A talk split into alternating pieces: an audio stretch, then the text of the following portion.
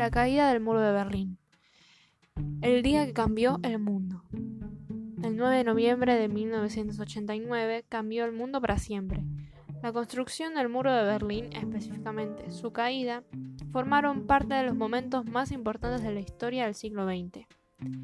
Este muro dividió Berlín en dos partes durante 28 años, separando familias y amigos, pero sobre todo, dos formas de poder político. La cortina de hierro, también llamada, designa primero la separación ideológica y después la física, establecida en Europa tras la Segunda Guerra Mundial entre la zona de influencia soviética en el este y los países del oeste. Esto fue concebido por los dirigentes soviéticos para bloquear la ideología occidental. Antecedentes. Al finalizar la Segunda Guerra Mundial, tras la división de Alemania, Berlín también quedó dividida en cuatro sectores de ocupación. Soviético, estadounidense, francés e inglés.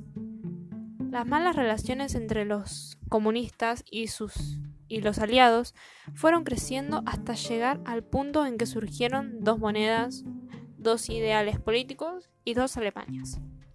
En 1949, los tres sectores occidentales, estadounidense, francés y británico, pasaron a llamarse República Federal Alemana, RFA, y el sector oriental, soviético, que se convirtió en la República Democrática Alemana, RDA.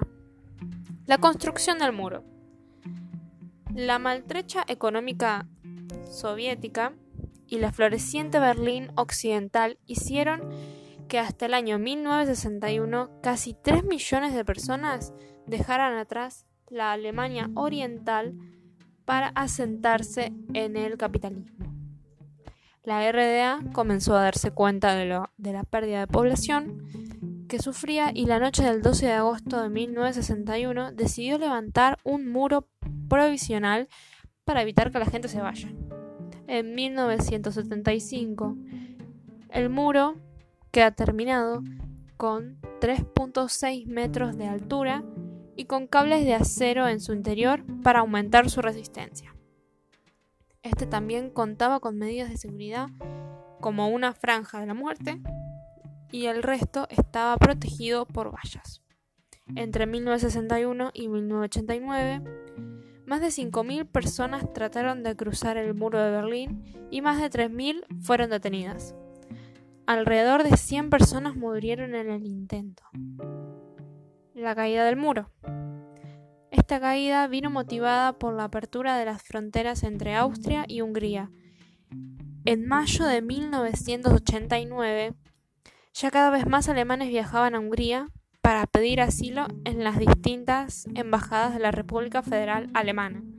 Este hecho motivó enormes manifestaciones en Alexanderplatz que llevaron a que el 9 de noviembre de 1989 el gobierno de la RDA afirmara que el paso hacia el oeste estaba permitido.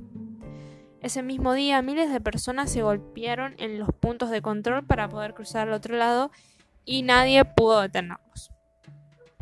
Eh, ¿Qué significó la caída del muro de Berlín? Su caída estuvo cargada de simbolismos, ya que significó la erradicación definitiva del régimen comunista imperante en la RDA y en general del comunismo en Europa del Este. La caída del muro impulsó de forma decisiva ciertos cambios en el rumbo ideológico, político y económico, no solo de una Alemania ya reunificada, sino de muchos países europeos. Una de las causas fue la crisis, la crisis económica que surgió en los años 80, cuando disminuyó la ayuda soviética y el mundo comunista en Europa occidental estaba en crisis. Una de las consecuencias fue que desde el punto de vista internacional el hecho impulsó cambios políticos y económicos en la URSS que marcaron el inicio del fin de la Unión Soviética. Y desde el punto de vista político, permitió, permitió la unificación alemana en una sola república, tal como era antes de la Segunda Guerra Mundial y se mantiene actualmente. Las consecuencias, eh, más que nada, fueron positivas, ya que, por ejemplo, desde el punto de vista internacional ya nombrado, se unifica todo en uno y da fin a la Unión Soviética. Desde mi punto de vista.